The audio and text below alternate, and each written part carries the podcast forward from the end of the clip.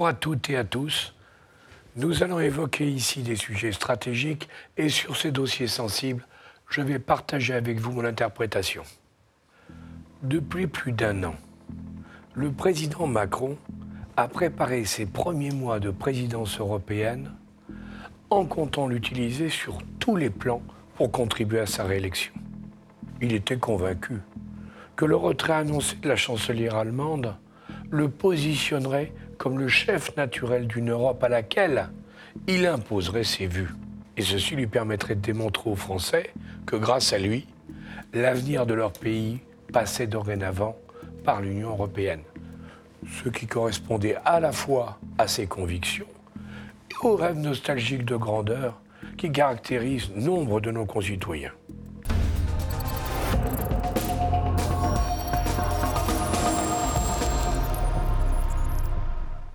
La réalité allemande est venue frapper ce plan de plein fouet, en faisant apparaître de nombreuses divergences qui vont tout compliquer. À la surprise générale, c'est Olaf Scholz, ministre des Finances et chef du Parti social-démocrate, situé à gauche, qui a gagné les élections contre les Verts et la CDU, donnés favoris. En moins de deux mois, soit moitié moins que celui dont avait eu besoin la chancelière en 2017. Il a ensuite construit un accord de gouvernement tricolore avec les Verts et les libéraux. Et en définitive, on voit que cette coalition progressiste veut changer l'Allemagne en profondeur en quatre ans. Le programme commun qu'il s'apprête à mettre en œuvre vise à conforter clairement le leadership européen de l'Allemagne, grande puissance économique qui, selon Édouard Husson dans Atlantico, se refuse d'exercer un leadership diplomatique en Europe ou dans le monde. Comme l'explique Hans Stark, spécialiste de l'Allemagne à l'IFRI, il s'agit d'assumer un leadership depuis le centre et de placer Berlin en position d'honnête courtier, y compris avec les États-Unis. Et pour ça, Berlin s'appuiera sur trois axes principaux. La défense, avec l'OTAN et les États-Unis, l'économique avec la Chine et l'Europe, et l'énergie avec la Russie. Notons que le couple franco-allemand n'est cité qu'une fois dans un texte de 177 pages par le souhait de liens privilégiés via le traité d'Aix-la-Chapelle et l'Assemblée parlementaire franco-allemande qui en est issue. Il est vrai que l'Allemagne est notre premier partenaire économique depuis le début de la Ve République, alors que nous ne le sommes plus depuis 2015, où la Chine nous a remplacés. Pour comprendre ce qui va se passer dans les prochains mois, il est intéressant d'identifier les principaux objectifs du nouveau chancelier et de les comparer à la position française. Le président du Parti libéral et nouveau ministre des Finances a promis au nom de la coalition de ne pas introduire de nouveaux impôts sur les actifs et les plus aisés de ne pas augmenter les prélèvements tels que l'impôt sur le revenu, l'impôt sur la société ou la taxe sur, la valeur ajoutée, et de revenir à l'équilibre des comptes publics tout en lançant un plan d'investissement massif. Et ceci sera réalisé en même temps qu'une réduction de la dette dès 2023.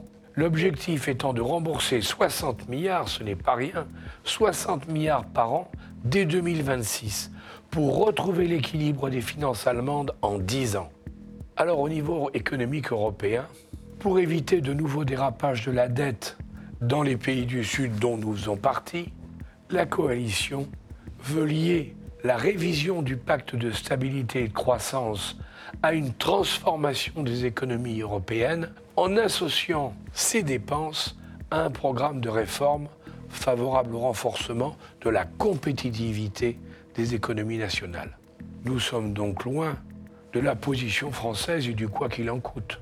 il est vrai qu'au-delà de la renégociation des critères de Maastricht, qui ont contribué à un excédent commercial allemand impressionnant et à un déficit commercial français désastreux, la trajectoire opposée des dettes publiques et privées 116% et 156% pour la France contre 70 et 108% pour l'Allemagne constituent comme le rappelle Nicolas Bavrez dans Le Point, un risque majeur pour la pérennité de l'euro.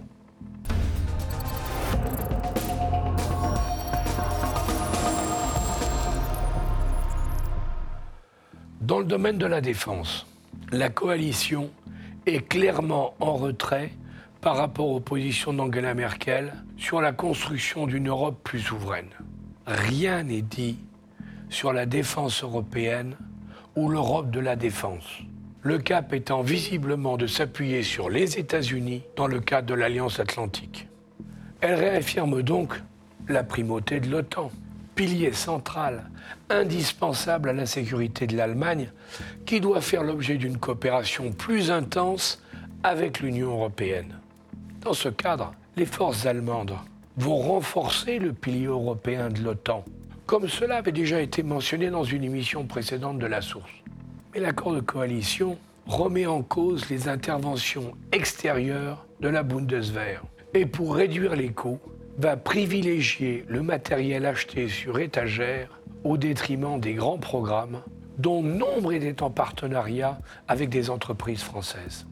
Après d'autres, le programme d'hélicoptère Tigre risque d'en être la prochaine victime au profit du H-64 Apache de Boeing. De plus, et c'est pas le moins grave, sous la pression des Verts, il semble privilégier une politique de désarmement qui passe par un projet de limitation des exportations d'armes à l'échelle européenne, qui nous concerne évidemment directement et peut être catastrophique pour l'industrie de défense française. Mais ce recentrage sur l'OTAN, au détriment d'une armée européenne, s'accompagne au niveau militaire d'un accompagnement allemand de la stratégie de basculement américaine vers l'ennemi chinois alors que c'est son premier partenaire économique. La partie de l'accord concernant les lignes directrices pour la région Indo-Pacifique précise qu'elle représente 20% de son commerce extérieur. Tandis que la frégate allemande Bayern faisait une escale au Japon dans le cadre d'une mission de six mois dans la région. Laurent Legnaud, dans Défense Info du 8 novembre, nous signale que le chef d'état-major de la Luftwaffe, le général Ingo Gerhardt, a annoncé que six avions de combat Eurofighter Typhoon, accompagnés par trois A400M et trois avions ravitailleurs, seraient envoyés en Australie en septembre 2022 afin de prendre part à l'exercice biennal Pitch Black. Selon Marie Yasmaguchi, d'Associated Press, le chef de la marine allemande, le vice-amiral Kei Hakim Schambach, a déclaré à Tokyo que ces missions vise à nouer de nouvelles relations plus étroites avec les pays démocratiques de la région, comme le Japon, l'Australie ou encore l'Inde, pour limiter sa dépendance au marché chinois, défendre le droit international et la liberté de navigation, en particulier en mer de Chine, et promouvoir le dialogue pour résoudre les différends territoriaux et éviter les conflits potentiels.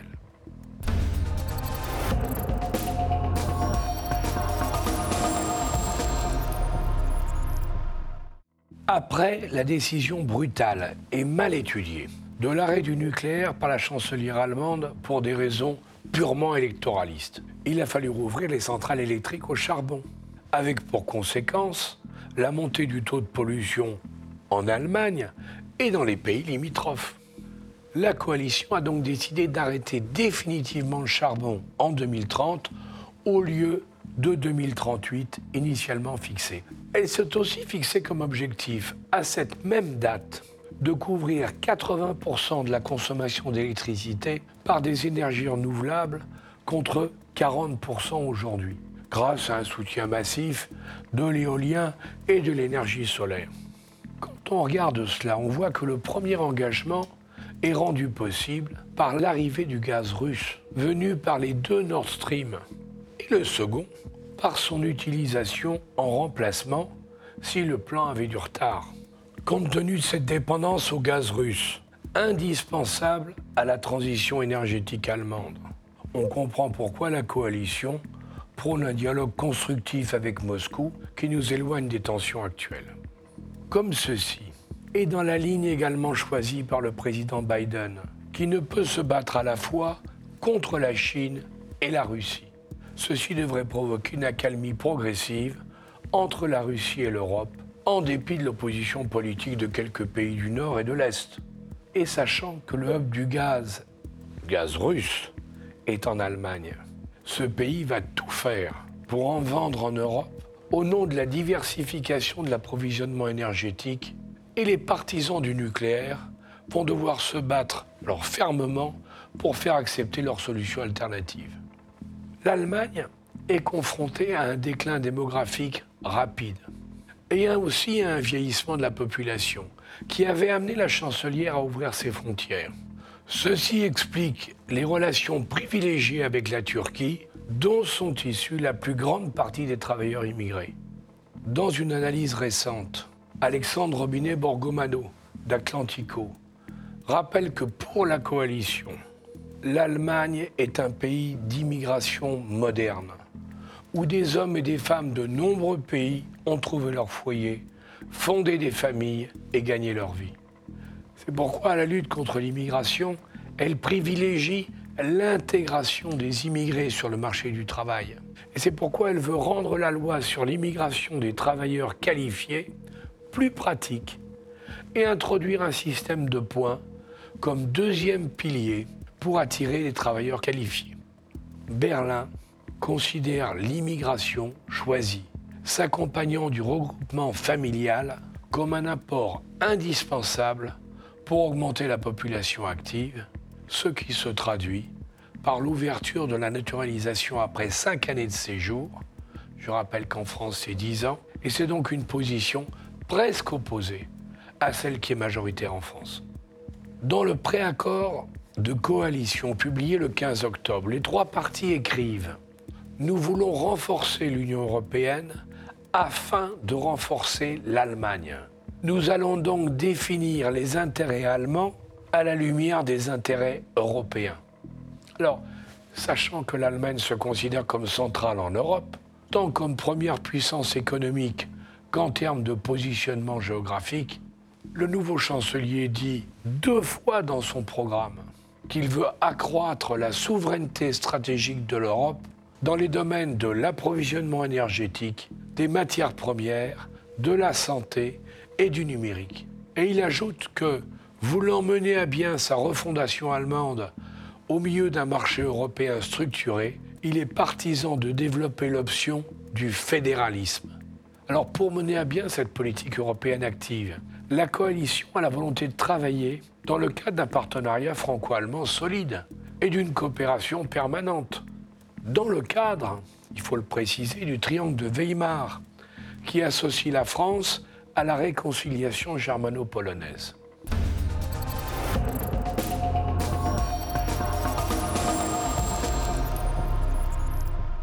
Aujourd'hui, j'ai le plaisir de recevoir Caroline Galacteros, qui est la fondatrice du pôle de géostratégie réaliste Géopragma, à qui j'ai demandé de bien vouloir réagir et compléter mon interprétation. Caroline, bonjour. Bonjour Alain. Bienvenue dans la source pour nous donner votre éclairage. Permettez-moi une première question. Quand la coalition tricolore parle de souveraineté stratégique européenne, ne pensez-vous pas qu'elle la conçoit en étant, en réalité, la puissance centrale de l'Europe? Oui. Vous commencez par une question euh, de fond.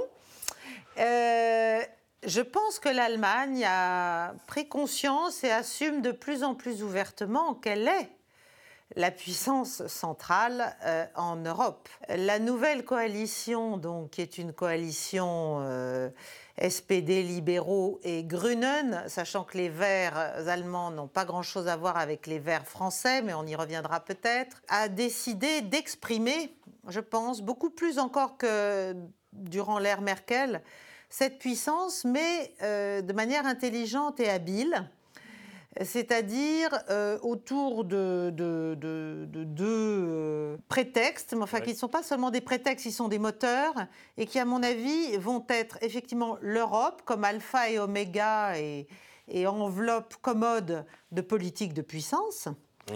et l'écologie. Euh, d'ailleurs, euh, la ministre euh, des Affaires étrangères, enfin, la ministre de l'économie est aussi celle de l'écologie. Et la ministre des Affaires étrangères est une verte, ce qui est quand même très, très intéressant. Au-delà des alliances de circonstances dues aux équilibres politiques internes, c'est aussi un message. Mais justement, c'est l'influence écologique en particulier, on la connaît en Allemagne, même si les Verts n'ont rien à voir avec nos Verts à nous, c'est le cas de le dire.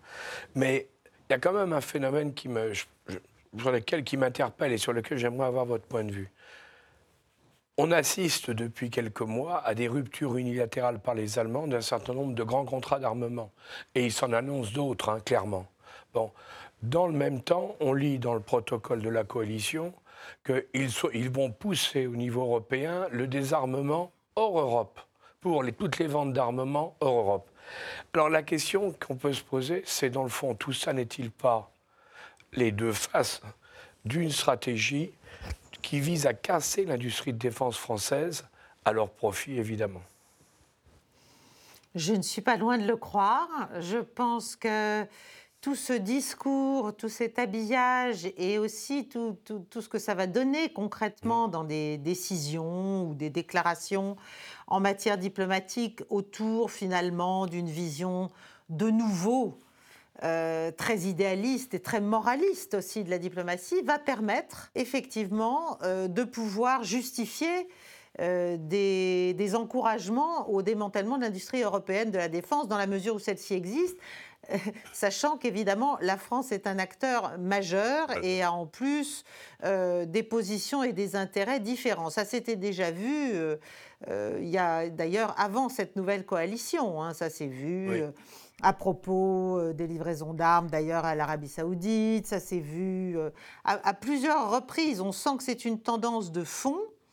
Et je pense que l'Allemagne va se servir, va en fait avoir une diplomatie vraiment écologique très écologique. Oui, parce que justement, on voit au Parlement européen, il y a quelques mois déjà, il y a une représentante des Verts allemands qui a proposé que toutes les exportations d'armes en dehors de l'Europe soient d'abord préalablement agréées par le Parlement européen. Et nous savons qu'à ce moment-là, effectivement, rien ne sortira. Mais c'est une manière de replacer gentiment euh, L'Europe, et d'ailleurs c'est clairement dit dans le contrat de coalition, euh, la sécurité européenne n'est envisagée que dans le cadre de l'OTAN.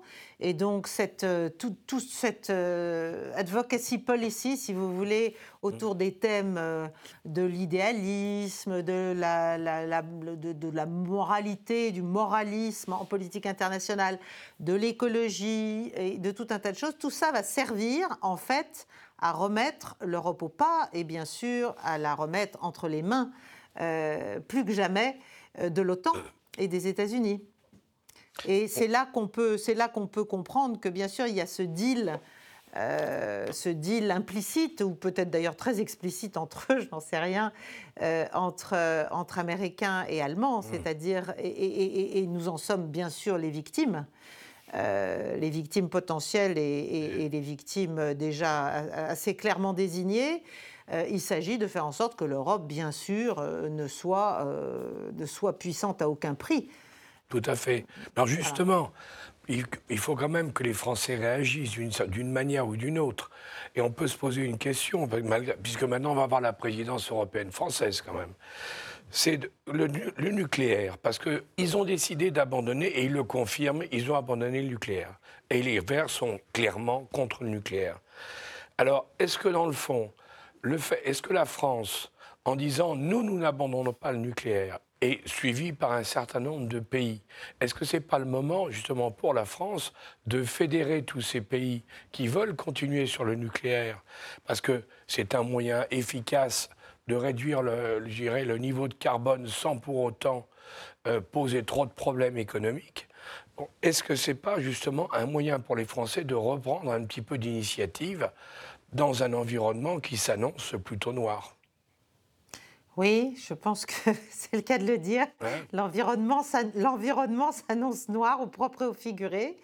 Euh, pour nous, je pense évidemment que euh, tout ce qui encourage la, la, pérennisation et le développement de nos capacités et de notre savoir-faire et de notre supériorité en matière de technologie nucléaire euh, est très important et doit être, euh, doit être maintenu et encouragé de toutes les façons. Je ne sais pas si les dernières déclarations euh, présidentielles à ce sujet, qui sont quand même le reflet d'une volte-face euh, intéressante après quatre années, au contraire, de déconstruction et, de, discours négatifs sur le nucléaire et de, projets d'abandon mmh. euh, d'une partie de nos capacités nucléaires. Euh, je ne sais pas si ce, revirement, cette volte-face sera durable. Euh, sera, sera reprise euh, et, mise en œuvre véritablement. Mais c'est évident que c'est pour nous un pilier d'influence euh, très important auquel nous ne devons renoncer à aucun prix et certainement pas sous des prétextes idéologiques. Oui, ça, je crois que là-dessus, on est tous d'accord. Nous, on n'a pas de solution. Nous, on n'a pas du gaz qui arrive par le Nord Stream 2. Nous, il faut qu'on utilise le nucléaire. C'est clair. Exactement. Hein? Oui. Une autre question, c'est concernant ce nouveau chancelier.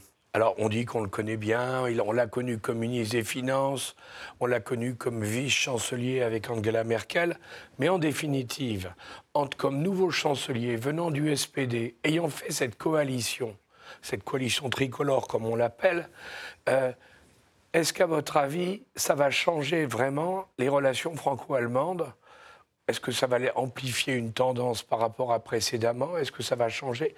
Qu'est-ce qui, qui, pourrait se passer? Essayons de, de, penser au futur. Qu'est-ce qui pourrait se passer avec ce nouveau chancelier qu'on connaît et qu'on ne connaît pas hein, quand même, hein, parce que. D'abord, on ne l'a pas vu à l'œuvre comme chancelier. Exactement. deuxièmement, nous-mêmes, nous sommes à, l'orée euh, peut-être d'un changement euh, de, mmh. pouvoir et donc d'orientation politique et, pourquoi pas géopolitique. Euh, et, d'une autre, peut-être d'une autre conception de l'Europe, plus, plus, plus fondée éventuellement sur le poids des nations et des États. Et donc, en fait, l'enjeu, c'est comment va évoluer l'Europe. Si euh, on se retrouve avec deux européistes euh, qui, pour des raisons différentes et des intérêts différents, euh, convergent vers euh, la, mise en valeur euh, d'un projet qui est à mon avis extrêmement abstrait parce que les rapports de puissance de toute façon mmh. demeurent et le rapport de force de toute façon existe. Même si, on même si on est dans l'européisme le plus béat, euh, il est clair quand on lit ce contrat de coalition que c'est un contrat de puissance et d'influence tout à fait assumé allemand. C'est-à-dire, euh, ça n'est pas parce que ce n'est plus Angela Merkel euh, que ça va être une coalition molle. Je ne pense pas du tout. Je pense que c'est très bien euh, comment dirais-je, marketé. C'est, d'ailleurs l'idée, c'est oser plus de progrès. Hein. Ils ont repris finalement oser plus de démocratie de, de, l'époque de Willy Brandt. donc ça se veut moderniste, ça se veut progressiste, ça se veut inclusif, ça se veut. D'ailleurs, il y a des aspects. Euh, culturelle euh, et, et, notamment une politique euh, immigrationniste, là aussi, extrêmement ouverte. donc il y, y a, toute une idée de ce que doit devenir l'Europe. Mmh. de ce qu'elle doit promouvoir comme, comme de nouveau une idéologie en fait. C'est-à-dire, je, je, trouve, c'est assez inquiétant, si vous voulez. Donc, et je ne pense pas que dans un rapport de force euh, franco-allemand euh, avec quelqu'un qui, a aussi, pour d'autres raisons, euh, besoin de l'européisme comme, comme flambeau, eh bien, nous, nous tirerons notre épingle du jeu dans ce couple franco-allemand mmh. qui, qui reste très hasardeux. Merci Caroline. Merci beaucoup pour toutes ces analyses et ces interprétations qui nous permettent ou qui permettront aux auditeurs de mieux comprendre ce qui se passe et cette évolution en cours, et puis surtout l'impact sur les relations franco-allemandes. Merci encore.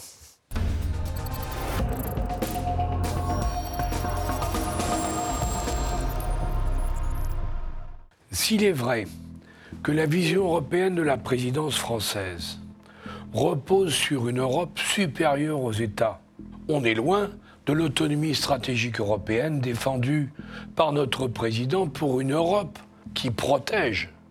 Au-delà des éléments de langage chers aux diplomates, Il faut reconnaître que la finalité du document allemand ne va pas dans le sens des intérêts français. Comme le constatait, je citais tout à l'heure, Nicolas Bavrez dans Le Point, dès lors que l'on quitte les grands principes pour en venir à leur déclinaison concrète et à la réponse aux défis qui se présentent, les divergences et les motifs de discorde se multiplient. La réussite de la coalition tricolore autour du chancelier Scholz pourrait bien nous faire regretter Angela Merkel, qui a dit de lui, selon Challenge, entre sa conception de l'avenir de l'Allemagne et la mienne, il y a une différence gigantesque. À bientôt.